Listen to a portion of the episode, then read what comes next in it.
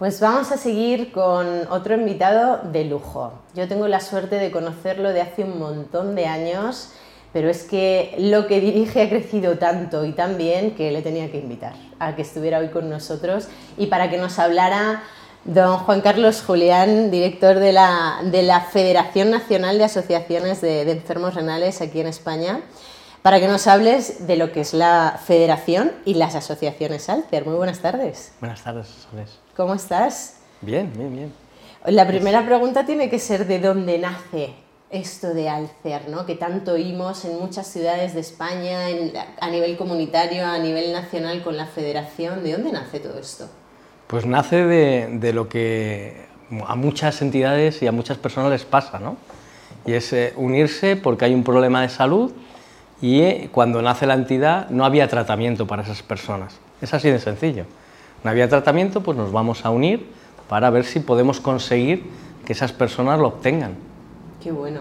Y ahora mismo es la Federación, decimos, de, Nacional de Asociaciones, ¿no? Entonces es el paraguas que cubre a cuántas asociaciones. Ahora mismo tenemos 52 entidades federadas. 52. Sí, tenemos una por provincia prácticamente y en las dos ciudades autónomas. Qué bueno. O sea que estáis a tope trabajando por el paciente renal, pero también no solamente por él, sino por profesionales y por todo lo que conlleva ¿no? el, paciente, familia, tratamiento y demás. ¿Cuáles son los proyectos que tenéis ahora mismo entre manos dentro de la asociación? Bueno, pues como todos, eh, lo que intentamos es mejorar la calidad de las personas que, tienen, en este caso, enfermedades del riñón, en, otras entidades, otras patologías. Los programas más importantes son los que tienen que ver con ese servicio que no presta eh, la administración pública, porque lo único que intentamos es complementar lo que eh, no tenemos. ¿no? Entonces, en ese sentido, atención psicológica es un eh, programa importante, pero también atención social y nutrición. Dietética y nutrición es un aspecto muy importante porque la enfermedad renal afecta mucho a, esa parte tan importante de la vida, ¿no? que es poder alimentarse. Y... Poder alimentarse y poder beber. Y poder beber, sí. Y poder beber. ¿Cuál es el perfil de, de las personas que se asocian en cada una de mm. estas 52 ciudades que comentabas? Pues hay tres perfiles fundamentales. Eh, el primero es aquellas que le han dicho que tiene una enfermedad renal crónica, es decir, que sus riñones no funcionan adecuadamente y que esto pues, va a ser así de por vida. Eh, pero todavía no están en esa fase en la que el riñón necesita sustitución, ¿no? necesita sustitutos. Ese es un, perfil que cada vez eh, se asocia más. El segundo es el paciente que ya no, no funcionan sus riñones y tiene que entrar en un tratamiento de diálisis o recibir un trasplante. Y ese es el tercer perfil, aquellas personas que ya han recibido un trasplante de riñón. De hecho, tenemos la grandísima suerte de estar en un país en el que esa alternativa de trasplante supera el número de personas dializadas, ¿no? Supongo que también por, por la situación social y por la promoción de la donación que hacéis mm. muy bien desde, desde Alcer, ¿no? ¿Estás viendo, después de tantos años trabajando en la federación, un cambio en cuanto a que la gente dona más, es, incluso os puede preguntar más o en redes o en, o en página web? ¿Tú has visto un cambio en ese sentido? Realmente yo lo que he visto es que la gente sigue con esa intención. O sea, alcanzamos hace casi 30 años el número uno mundial en donación y trasplante de órganos y lo que sí que puedo decir es que esa, eh, ese interés, esa iniciativa, esa, eh, ese entusiasmo con el que los profesionales trabajan y la sociedad se preocupa sigue hoy en día. Yo creo que esa es la mejor noticia. Notición. Mm. Notición, y decía que llevas un montón de años en la, en la federación. Seguro que tienes alguna anécdota chulísima, bonita o, que recuerdes con cariño de todos estos años dentro de la directiva?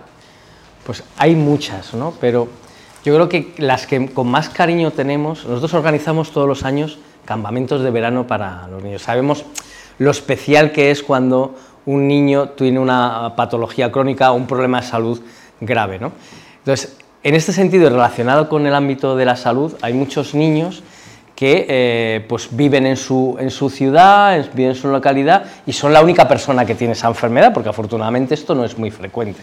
Y cuando llegan a estos campamentos, pues ven a otros niños que están en otras situaciones. Eso es tremendamente bonito ver a niños que no tienen que explicar por qué se pinchan, no tienen que explicar por qué eh, tienen que tomar una medicación, no tienen por qué, no tienen por qué.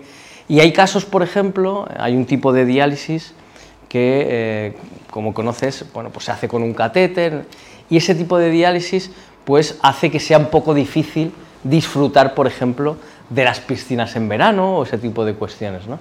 Y el ver que los niños pueden disfrutar de eso porque el equipo de enfermería que, que llevamos voluntario, pues le preparan, preparan apósitos para que pueda disfrutar de ese tiempo con... Yo creo que esos momentos es lo más bonito de... Tú como profesional y como padre, ¿no? ¿Qué dirás? Ostras, También, claro, qué, Qué, bonito que haya una normalización dentro de los campamentos, crece, que hace la, la federación. Y hablamos de los, de los peques, pero probablemente también nos encontramos con personas mayores que tengan enfermedad renal crónica.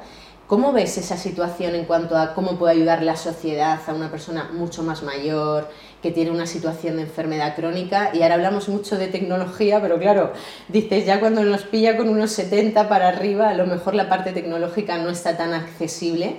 Pero ¿cómo, cómo lo estáis trabajando con ellos? ¿Cómo hacéis, dais información, hacéis charlas? ¿Cómo lo gestionáis?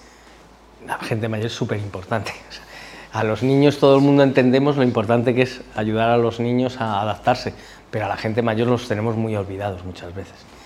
Y la enfermedad renal crónica pues la sufren fundamentalmente personas con una edad muy avanzada porque va relacionado. Cuanto más años tenemos, más probabilidad tenemos de tener un problema renal. Y ahí, por ejemplo, programas de acompañamiento a las personas que están en su domicilio y viven solas es un aspecto importante para que puedan seguir viviendo, para que puedan seguir con una atención social importante. Pero también cuando empiezan en tratamiento, los programas de mentoría, para que, bueno, pues esta es una situación que pasa en tu vida, pero puedes seguir viviendo, puedes seguir haciendo cosas. Los programas de, de ese tipo de atención social complementan muy bien la atención sanitaria. Qué bueno. Los mayores, que muchas veces decimos, bueno, ya es mayor, ya tiene una situación crónica, pero ese acompañamiento y esa mentoría de yo ya lo he vivido, te puedo dar esa, ¿no? esa situación más práctica y de en primera persona de lo que puede ocurrir, que no tiene mm. por qué ser algo malo. ¿Por qué relacionamos siempre enfermedad con protección, ¿no? Ultra protección, cuando luego vas a los campamentos con los peques con, con, enfermedades crónicas que dices, bueno, pero si es que juegan igual que, igual que todos, ¿no? Pero seguro que en ese sentido la sociedad puede ayudar, no solamente al paciente, a una persona o a alguien de tu entorno, sino a nivel de Alcer o de la federación como entidad más elevada, ¿no? A nivel nacional. ¿Cómo puede ayudar la sociedad a que, a que se siga trabajando por el paciente renal? De muchas maneras. O sea, la, hablamos ahora, ¿no? Apoyando a esas personas que, bueno, pues tienen una situación, soledad, enfermedad crónica, que tiene que ir muchas veces al hospital. A veces eh, el hospital es un medio también hostil, a veces necesitan ayuda también para, para interaccionar con, con los centros sanitarios y con los profesionales, pero de muchas maneras. O sea, la principal intentando que eh, fomentando hábitos saludables que les permitan llevar una vida lo más activa posible. O sea, la alimentación que hemos, que hemos hablado muchas veces y el ejercicio, el ejercicio continuado les ayuda a tener una mejor calidad de vida a pesar de las limitaciones que le produce la enfermedad. Como sociedad tendríamos que aprender que la vida, eh, conforme tenemos más edad, vamos a tener limitaciones, pero que también podemos tener una vida activa y que eso pasa por, tener unos adecuados eh, hábitos de alimentación y de ejercicio físico. Totalmente, totalmente. El voluntariado, podríamos decir que se, se puede acercar a Alcer para decir, mira, a mí me, gustaría acompañar a esa persona mayor que no tiene que le lleve al, al, hospital o alguna revisión y demás. O sea, tenéis campaña de voluntariado, tenéis eh, posibilidad de que alguien ahora contacte con vosotros cuando nos digas dónde os, mm. os podemos contactar. Em, para que se preste a ello, porque hay muchas personas que quieren ayudar a los demás, ¿no? Y nos han ayudado. Por ejemplo, durante esa situación de pandemia hubo muchas personas que se acercaron para decir, oye, si nosotros tenemos que llevar medicación, si nosotros tenemos que llevar la compra, si nosotros tenemos que ayudar a personas que viven solas o que tienen eh, problemas de salud y no pueden salir, yo puedo hacerlo. Y nos fueron de, de mucha utilidad. Pueden contactar con nosotros y nosotros le derivamos a, a la, asociación local, que es donde van a poder ayudar eh, directamente a las personas. Qué bueno. ¿Dónde nos podemos encontrar físicamente y online? Porque ahora ya hay que preguntar las dos cosas. Físicamente estamos en toda España, la sede de la federación está en Madrid, en la calle Constancia 35, ahí podéis ir, pero online, que es la forma más, más fácil, tenemos en nuestra web, alcer.org, tenéis eh, las formas de, de contactar con nosotros todas las formas, también lo decíamos con, con Alberto antes, y en la, eh, que en la página web a veces vemos a la persona, vemos las redes, pero es que en la página web de Alcer hay mucha información igualmente para el paciente, para el familiar y los eventos que hacéis, ¿no? Todas las acciones eh, y donde está presente la, las asociaciones. Eh, a nivel local y bueno, vosotros también a nivel nacional. Así que yo invito e incito también a que, a que lean esa super revista que tenéis de Alcer que hacéis eh, reportajes maravillosos y que es una manera de conocer mucho más al paciente, de conocer mucho más la necesidad y que, oye, nadie está exento de que le pase algo así, así que hay que empatizar lo máximo posible y vosotros lo estáis haciendo a la perfección. Muchas gracias. Muchísimas gracias, Juan Carlos. Un abrazo enorme a los compañeros y sobre todo gracias por vuestro esfuerzo durante todos estos años. Un placer y muchas gracias, Sosoles, como siempre. Bueno, pues eh, teníamos a Juan Carlos Julián, es el director, repito, de la Federación Nacional de Asociaciones de, de Alcer. Como veis, dan tratamiento tanto o asesoramiento, consultoría, eventos, noticias, un montón de cosas para pacientes renales, tanto peques como adultos, como personas mayores. Y ahora vamos a por la tercera invitada.